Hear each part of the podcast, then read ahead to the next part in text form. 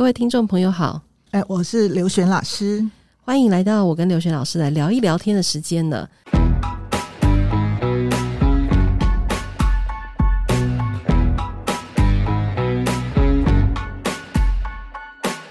老师，我今天呢、啊、要来问你一个我觉得很难解的问题。但是因为之前跟老师聊了非常多，老师在学校的教学经验，我相信老师应该可以从教学经验给我一些回馈，跟让我有一些想事情的方向。哈，就是说我自己在外面有一些课程啊，都会遇到很多家长，然后家长们其实家长们，我觉得这几年算是很用功了，他们也会知道要去看各式各样的网络媒体，或是看很多的教养书。可是不知道为什么，他们好像看完这些东西之后啊，回到真实的生活当中，就好像。跟那些东西又脱离了，然后就会又不断的，好像，诶，来来问说，诶，老师，那我小孩怎么办？老师，我小孩怎么办？这样怎么好像会这么？你你你自己教学这么多年，你觉得为什么家长对于孩子那个掌握度，或者是跟孩子靠近的能力越来越薄弱吗？我可以这样说，你觉得是为什么？哎，我是有感觉到，因为其实我在教学现场，我认为我算是跟孩子接触算是比较密集的，可是我正要跟家长讲哦。我跟孩子接触的时候，并不是只有专业上的接触，而是说，我觉得我比较会察言观色，我会看到孩子的神色不对，我觉得我会想办法去跟他聊天，去接住他的情绪。那有时候万一没有什么事的话，我觉得我会听他们在五四三，因为有时候五四三当中可以听出一些一些端倪出来。我们这样讲好了，我前阵子才看到微信的很多教育文章，因为我说过哈，台湾目前发生的一些教育的乱象，大陆。大陆十三亿人口到十四亿人口早就发生了。那他们的心理学家说过，大陆现在的学生就读的学生当中，大概有十七 percent 是有心理疾病的。那家长就会想啊，包括我们都这样想啊，我们小时候都没事啊，也都没人管啊，那为什么我们都都可以这样子长大？为什么现在小孩子有吃有喝，然后各方面条件都很好，为什么会想那么多呢？好，那后来他们就在讲一件事，就讲到嗯。大家有没有听过？有个心理学家叫做马斯勒，好，他在讲过说人有五种需求层次，嗯嗯，那是那个三角形啊，对对对。不过实际上听说，我要更正一下，就是马斯洛他没有画过金字塔。对，这边我要强调一下，就是后来我在读心理学的时候，书上有说那个三角形不是他画的，对，不是，是后来的人为了方便记忆，帮大家画成这个三角形这样。对，就像我上次有讲过，阿基米德其实其实他那个洗澡的故事。并没有发展出那么多东西。那个洗澡的故事是两百年之后的小说家帮他写的。好了，我们只能说那个 就是求知识的时候，那个旁边的事情也要知道一下。好了，来老师你继续。那这样讲好了，在我们小时候呢，那个时候大概叫生理需求，就是家长为了谋生，所以这时候跟嗯，其实也也都是这样子嘛。那后，后来等到有生理需求之后呢，才会需要安全的需求，然后有安全的需求之后呢，这时候才开始会有社交的一些需求。那这个需求呢，就是像社交需求，就是爱跟被爱的需求。第二个就是归属感的需求。好，所以像这种情况，其实就是需要不断的讲话。就说不是一回到家，我上次有讲过，不是一回到家说今天考几分，功课写了没有，老师骂你了没有？我今天接到老师的电话了。我觉得这种不叫做爱跟被爱，因为对他而言，这种感觉上像是他是用来换取的。就像说，呃，大家去庙里面烧香拜拜，然后就是为了希望你的祈求。然后那个妈祖愿意愿意成全一样，好，这种这种是叫有条件式的交换，对小孩子而言不叫爱与被爱的需求。这边我打个岔，嗯，就是老师刚刚讲那个爱与被爱啊，我就想到，呃，我们家两个儿子每次放学的时候，我们家他们其实都有自己带钥匙哦，但是他们就很喜欢按门铃。然后他们就喜欢看我打开门，然后我就会叫他们一声“亲爱的，你们回来了”这样，嗯、然后就叫他们赶快洗澡啊、吃饭。然后有一次有个朋友来我家，傍晚的时候，他就听到我叫两个儿子“亲爱的”，他就眼睛瞪得很大，说：“你在冲啥？” 他问我说：“你在干嘛？”我说：“儿子回来啦。”这样他就说：“你干嘛叫他们亲爱的？”我说：“你不觉得你累了一整天，回到家打开门，有人叫你亲爱的，然后很开心，闻到饭菜香，然后有人等你回来，不觉得是件很开心的事情吗？”然后他就说：“对小孩也要这样吗？”需要啊，哦，我觉得我做对了耶。需要，你看，像像我上次，像我每年在那个学生去考试之前哈，我都会做一件事，我会站在门口，用我的幸运之手，好，然后跟他们握手，然后呢，甚至他们愿意的话，大家抱一抱。因为我后来就问过他们，虽然他们，你不要以为他们十五六岁了，他们还是愿意接受这个东西，因为可以让他们嗯不安定的心，因为毕竟他们人生第一次上考场嘛。然后这时候他能够得到我们的安慰需求，他们就觉得很棒。好，我甚至跟他讲说，我可以把我的文那个文昌运加持给他们，因为他们知道我还蛮会读书的，所以他们都很开心，是我可以把我的功力加持给他们。老师，多年后如果我要去考什么大考，我一定会来拥抱你。我也需要你的文昌运。好，那我头发留长一点，变智慧毛。我我我想老师的意思就是说，固然家长重重视成绩，然后也在意孩子的表现，然后也的确很怕接到老师的电话。可是如果回到家，或者是说你日常跟孩子有这么多的亲密的互动，然后温暖的交流，其实要跟孩子谈什么都好谈，对不对？对啊，例如说，像像有时候我我忘记要考试。然后那一次就是真的就要默书哦，就考零分，因为真的没有读嘛。然后呢，回家之后，我觉得我我父亲并不是骂我，他说怎么啦？我说啊，忘记抄联络簿。他说哦，那下次就记得就好了。我觉得这是一种，我上次有讲过，这是一种信任，被信任的那种感觉。好，所以就是爱与被爱，就也讲到我后面要讲到的叫尊重的需求。因为尊重有分为内在跟外外在，就内部的尊重，就是我们希望能够展现出我是有实力的。我能够胜任我的学业，我能够胜任我的工作，我充满了自信。但我说过，不是盲目的自大，这中间很差，这中间是有差距的。之后我们会再讨论。然后第二个就是外部的尊重，当然希望会有社会的地位，受别人的尊重跟高度的评价，这种叫外部的尊重。我想每个人都需要，今天不管有能力没有能力的人，大家都会想要。但是我觉得我跟你讲过一点是，这是一件很重要的事，是你要去接住他，而不是指责他。也不是顺着学校老师跟你讲什么话，你就直接指责他，因为或许老师讲的话不不不见得完全正确。好，这是我自己当老师这么多年来下来，我观察了自己，也观察了周遭的同才，我得到的一些结论：大人都会犯错。对，其实大人如果也愿意认同这句话，叫做“大人自己都会犯错，更何况小孩”。但是有错我们改就好了。对啊，不要逃避。我们的人生过程不是不断的犯错吗？因为这样，大家在刚出茅庐的时候，在当职场菜鸟的时候，你也犯过错啊。如果你的主管因为你一时犯错就把你 fire 掉，那今天大家都没工作了嘛？就是因为菜鸟才要慢慢学啊。那大家在职场上都有这个经验，然后你们从菜鸟变为老鸟，那你同时也在教菜鸟，然后呢？但为什么对自己的孩子，你就是这么苛刻，没没有耐心，就希望他马上就会？我觉得这种事情是不太可能发生的。老师，那这边我打个岔，你要不要再多聊一聊？因为你的教学经验这么多年，然后包含你现在还是持续在教学，然后在第一线面对学生，同时陪伴学生面对他们在课业上的困难。嗯，对。那你刚刚所谓的接住小孩的意思，就是说你要不要分享多一点你在教室的例子，让家长去体会跟感觉一下，说所谓的接住小孩到底是什么意思？嗯。我我很难去描述，我觉得要比较细心一点的人，因为有时候你看小孩的时候，他表面上是你你知道真正有忧郁的人，我们看过有一种是欢笑型的忧郁，他其实是不会表现出来，他反而表现得很欢乐。这时候你不应该觉得很正常，因为一个人不可能随时随地都爱欢乐。所以如果观察到这种事情的时候，你就应该，我觉得也不是直接问他说你发生了什么事，因为基本上他也不会讲。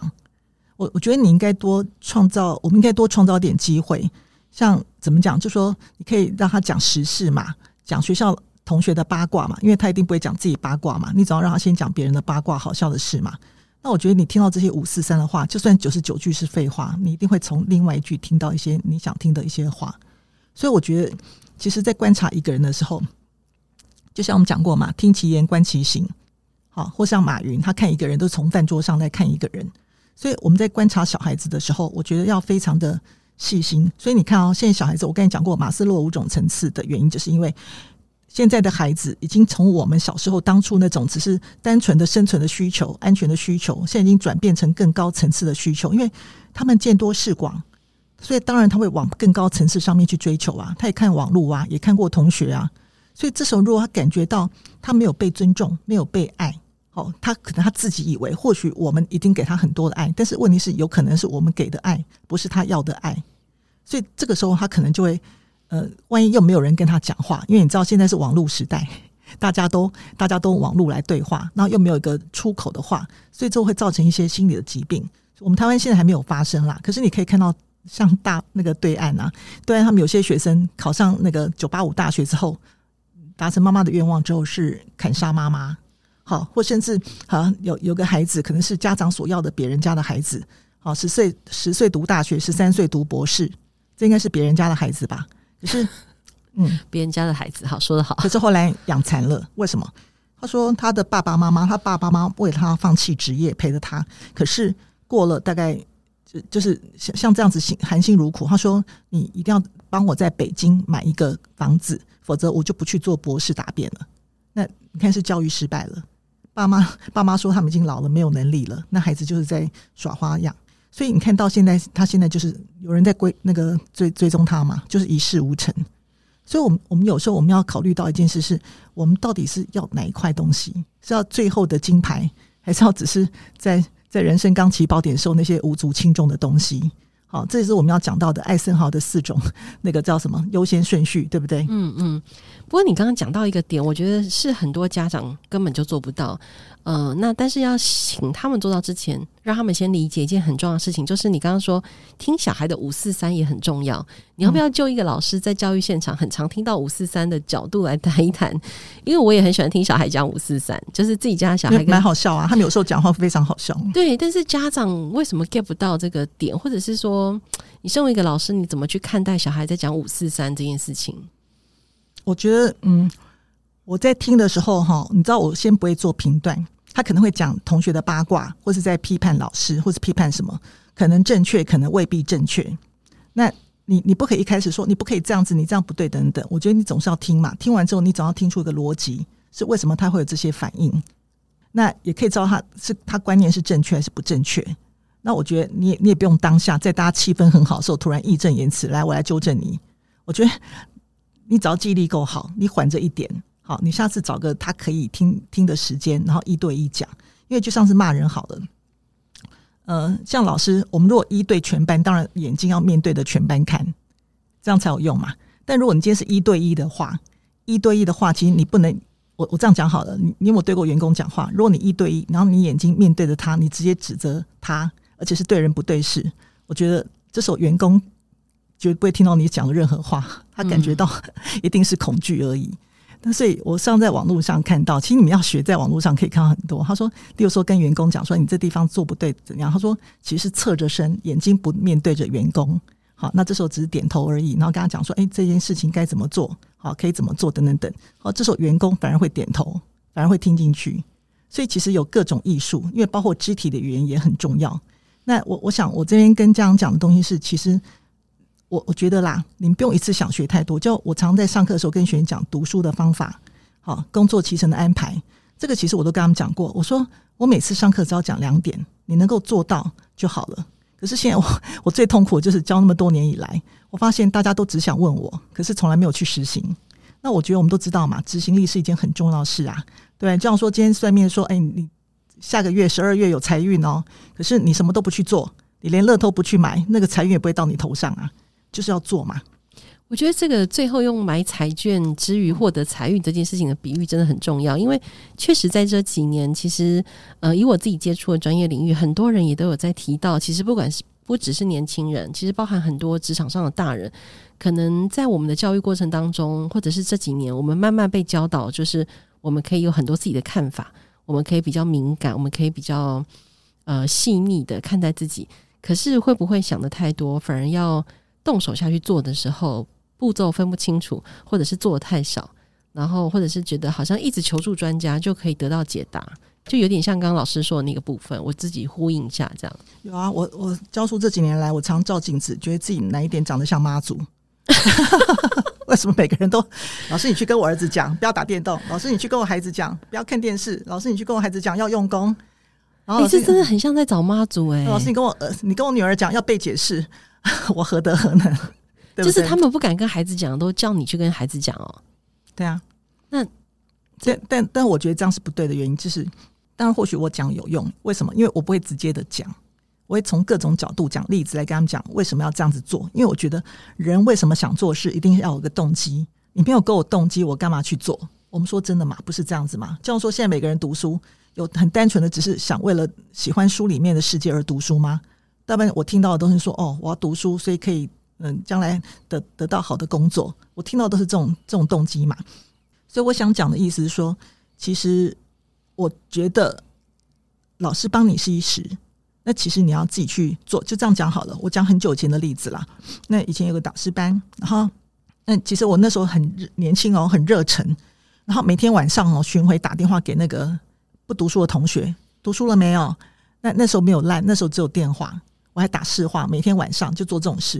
他们都说有，我你这样做应该做很多了吧？好，那隔天也很就就像一般的老师一样，每天早上来检查功课。我说是我刚早期的时候，但是我觉得那个方法是很蠢，而且没有 CP 值的效率。好，我后来就不用那种方法了。然后呢，我就这样做。然后你知道有人会爬上来，好，哎，有人还是一样的烂。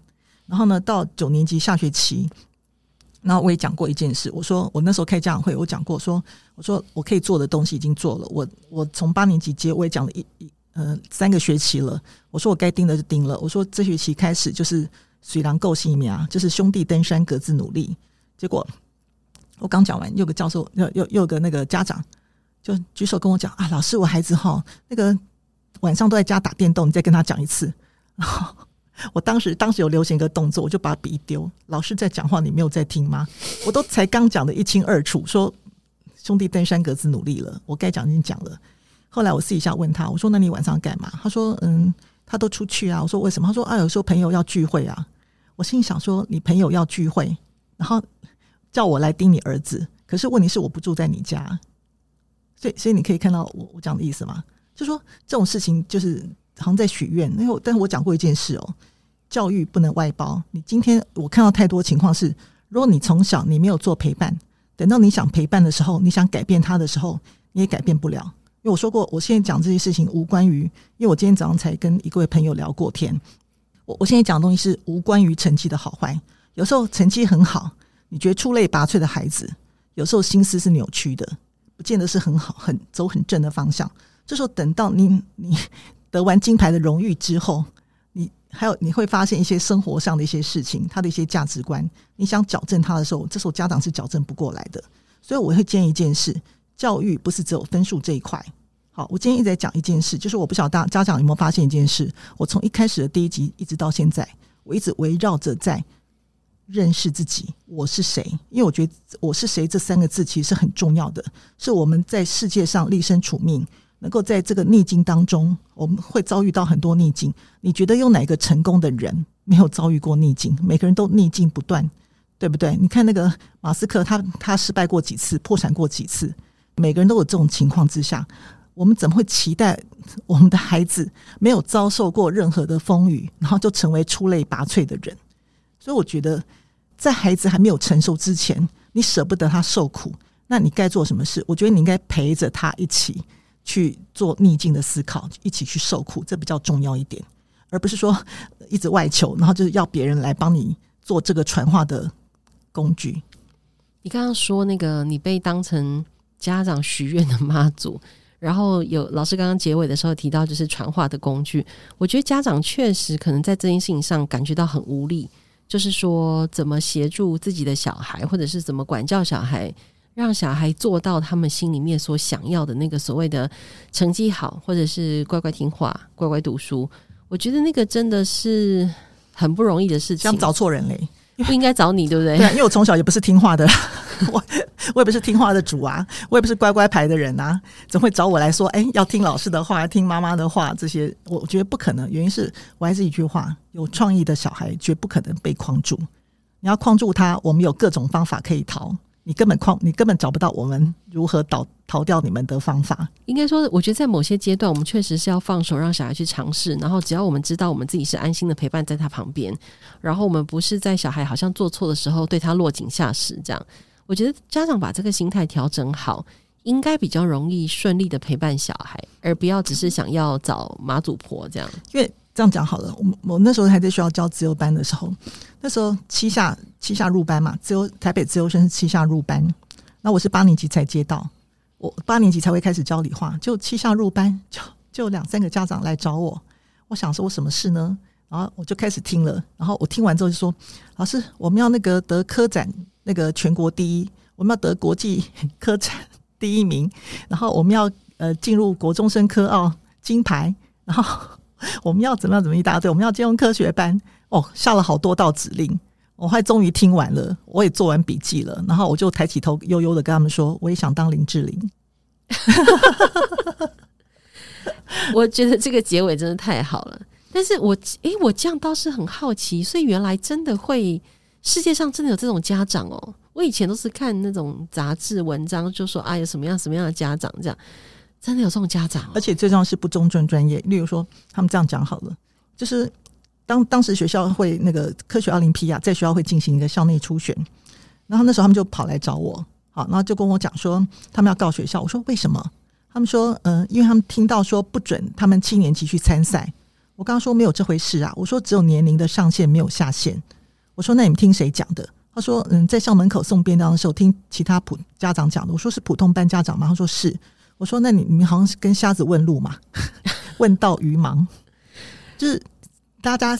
我觉得这是一个心理。我们今天讲了好多心理学的问题，叫从众的心理。我讲个很有趣的科展实验，好不好？好，我很很喜欢跟学员讲的实验，就说因为我自己有那个经验，就说他们把一只我忘记是斑马鱼还是盖斑斗鱼，然后让它喝醉了。”然后喝醉之后，就把它放到那个水族箱里面，然后里面就一堆清醒的那个鱼，同类的鱼，就那个喝醉的鱼不是会横冲直撞吗？就一堆清醒的鱼就跟着他横冲直撞，啊，就叫从众心理。反而是那些清醒的鱼跟着那只喝醉的鱼，哦，你没有经验吗？我们在过马路的时候，明明都在等红灯，突然有人有一个人开始走，突然拔拔脚走，我们连看没看，全部跟着他走。哎，对，尤其是大家现在等红灯的时候都在低头划手机。对，所以我讲的意思说，这个叫从众心理。同样的情况是。大家的焦虑是，如果你自己一个人，你可以把握自己的心情；但如果你今天在一个群组当中，你一言我一语，然后你根本不晓得，你大家好像感觉上都是哦，大家在讲自己的经验，好像你很少，你几乎没有做到什么事，你是会觉得自己内疚，然后会觉得自己少做什么东西。我想这个心理我也有，因为我记得以前有个通讯软体叫普朗克，叫啊，我知道，嗯，那那时候有人把我加进去，然后就一堆小学老师，然后我在那边，我感觉到我很严重的资讯焦虑，因为我很忙。就我每次一打开的时候，哇，天哪！一堆小学老师每天 po 一大堆，他又找到什么软体，又找到什么东西，我还觉得我是不是很笨？就是因为他们每天他们是真的好像很有空，但是我真的没有空。那我觉得我可以用的，我我我用的东西，我觉得这样就够用了。后来我觉得每天听到这样子，我觉得我几乎在那种资讯焦虑当中，我也觉得我在怀疑我自己，好，我是什么地方做不对等等。后来我就毅然决然就退出那个。噗浪客群组，我觉得我人生得到自由，而且我后来证明一件事：那些那些每天 po 的人，没有做出任何一件科展，没有带出任何一个成绩，而我做出很多东西来。所以我觉得要相信自己，这是一件很重要的事。因为我觉得我们现在因为资讯发达，所以我们也知道在网络上有很多很多消息，好像都是专家，都以专家自居。但是我们都知道嘛，如果说像我认识的，我就会知道说是或不是了。那其实不是吧？那我讲的意思说。会有那种行为，会有前面我们讲那些行为，可能需要找妈祖、找外包、找什么东西，或者念孩子。我觉得这种大家要不要检视一下自己内心，这种叫做焦虑。那这种焦虑的话，我觉得有点像我们的那个呃假性近视一样，本来只是假性近视，那我们可以稍微放松一下，看远处，看绿色的东西。但如果说今天没有改善的话，一直 一直持续还在看书的话，那这个就变真的近视。所以这个焦虑也是一个现代人的通病。那如何让自己的焦虑放松？好，当然第一个，如果真的是真的，就要寻求真正的专业的人。那像我们自己怎么去解除这种焦虑？诶，老老师，你要知道，很多老师学生也跟我描述很多老师一些状况。我跟他说，应该是一更年期，二焦虑症。那那种焦虑症会导致忧郁症，所以导致他们发出很多自己不知道的行为。例如说，我听到他们这样描述，我说很歇斯底里，就是常常对着全班大吼。那为什么？因为他们不晓得该怎么舒缓自己的焦虑，就把自己的焦虑就是通通撒向他周围的人。那这种就会害周围的人无辜受害啊。那我讲意思说，好，我们每个人都会嘛。那我们每个人都会焦虑当中，那怎么办？因为第一个，我们是四十岁以上的大人；第二件事，孩子才十四岁，十四岁以下。那像这种情况，我们该怎么办？我们不需要智慧是：一，你不能跟他一般见识。你你你不能四十岁跟十四岁见识嘛？那第二个是你要先把自己的心情，你要先稳定下来，你才有办法去跟他做对话。那我觉得这是一件很重要的事。然后，如果你今天听到我们我之前讲过，或者今天讲的，好，或未来讲的，或是你觉得不错的方法，或是甚至你继续看书或是看文章，你觉得不错的方法，我觉得你不用想一次实行很多，因为我们知道光一个习惯就要六十六天才能养成。孩子也是一样情况啊！我当初陪孩子读书，我光培养他们写笔记就花了 花了很多天。那每每一个动作，我就花了花了一段时间。我总共大概花了六个月，才培养出他们一些比较可以的读书习惯。我觉得你怎么会希望说我讲一句话，他就马上变得认真负责、奋发向上？我们大人做得到做不到？如果今天我跟大家讲说，诶，我们放掉手机，我们两天都不要看手机，大家放，大家做得到做不到？做不到嘛？好，所以我想说，我讲的东西是这个，这个也牵扯到我们大人自己的心态，是我们要如何对待自己，我们对待自己、爱自己，才有办法去爱小孩。我觉得老师今天呢语重心长，因为我们还是希望我们的这个对话可以在半个小时之内结束，大家听得比较轻松。不过我刚刚就是在老师讲这么多内容里面呢、我觉得我真的听见老师很在意，就是你知道你在面对你眼前的学生的时候，你除了协助他们专业方面的成长，就是在物理啊、化学、数学，但是我觉得老师在教室里面也持续为孩子接住那个孩子的情绪，还有就是当孩子面对家长那个不合理的。期待跟投射的时候，然后你用那个听他们的五四三来接住小孩，我觉得这件事情大人一定要记得，因为其实要抱着，我就觉得我们人的长大哈，人长大了，不要忘记我们孩童时的初心，还有不要丢掉幽默感，因为有时候听他们讲话真的非常好笑，真的很好笑，我认同。像你知道，有时候你知道我可以保持年轻的心境，就是因为每天跟他们对话，好好玩哦。其实有太多很可爱的事，如果你们家长仔细听他们在五四三在讲很多东西。那你就觉得，原来他们脑筋里面充满那么多奇思妙想的东西。因为我觉得大家把教育想的实在太严肃，上课一定要那个国仇家恨，一定要做得正正的。其实我觉得不需要这样子啊。像我，我有个学生去美国读书，我说你在美国最大的想法是什么？他说哈，老老师让我们同学一直讲废话。我说那有什么好处？他说一百句里面呢，九十九句都是废话，但是剩下那一句呢，他说创意十足。因为你前面其实很那个废话，可能乍听我们。就是说，我们这样听完好像是废话，可是要不是有前面九十九句这边讨论来讨论去的思辨的过程、思考的过程，把那一段路铺起来了，其实是到不了最后那句话的。对，因为我们其实我们在对话的时候呢，我们就是五四三讲说，哎，最后就会大家在脑力激荡嘛，就会激荡出那些点子来。我觉得这是很重要的一件事啊。感情也可以这样脑力激荡，各位家长，就是讲到这边，我突然在突然想到，就是在跟孩子的互动的感情这件事情，真的是没有办法外包啦。也没有办法一直想要找老师当妈祖婆，对吧？啊、我觉得大大大人真的要努力，就像你刚刚讲的，就是我们要我们可以期待小孩有好的成绩，可以期待跟小孩有好的亲子关系，但是这个期待绝对不是空想，而是你要去买一个彩券。那那个彩券的意思就是你要自己付出一些努力，你要自己做一些行为，嗯，然后你要自己做一些调整，对吧？老师是啊，好，那大家真的要自己要努力哈，就是。这样讲好像有点语重心长，可是我真的觉得，呃，如果家长们愿意自在自己身上好好的工作，然后也在跟孩子相处的过程当中，呃，让自己变得越来越好，因为孩子的成长而让自己越来越好，那我觉得你生的这个孩子就是你最大的礼物，不是吗？其实我，这样讲好了，你们要我讲的话，其实我有讲到，但是有点我从来不直接讲，我不会说你去怎么样，我都会用讲很多很好笑的例子，然后讲一点弦外之音。孩子希望孩子可以明白，不是你你讲点弦外之音，他其实就会了解了。孩子没有那么钝，因为我们这样讲好，我们会想象我们小时候读书，真的是老师要讲到底，我们才听得懂吗？没有吗？通常讲通常讲几句，我自己后面就会想象后面的东西嘛。对，所以千万不要不要怎么样小看孩子，孩子能力是很大的。我一直在讲这句话，你也不要剥夺他这种能力。嗯，所以呢，家长也要相信你的小孩是有这个能力的。嗯、好，那今天再次谢谢刘老师，也谢谢大家，谢谢，拜拜。